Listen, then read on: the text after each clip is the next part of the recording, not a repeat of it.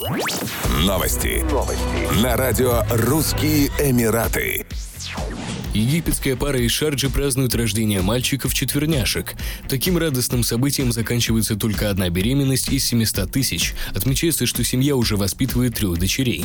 Дети появились на свет в результате проведения процедуры ЭКО. Мальчики родились на 31-й неделе беременности с весом от 1,6 до 2 килограмм. Роды обслуживала бригада из 20 врачей и медсестер. Матери было сделано кесарево сечение. В январе 2020 года 29-летняя гражданка Объединенных Арабских Эмиратов родила четвернейших в больнице Шарджа.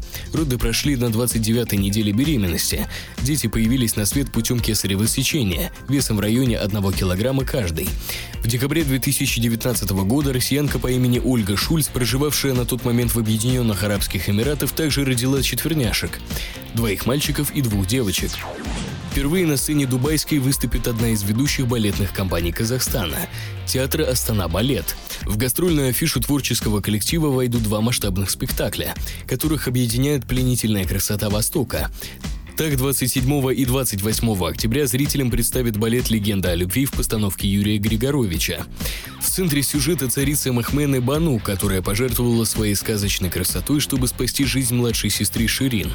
Какой трагедией обернулась для нее эта жертва? Кому из сестер отдаст свое сердце прекрасный юноша Ферхат? Можно ли без потерь разрубить любовный треугольник? Обо всем можно узнать, посмотрев балет «Легенда о любви» в исполнении артистов театра «Астана Балет». Этому спектаклю больше 50 лет, но над ним не властно время.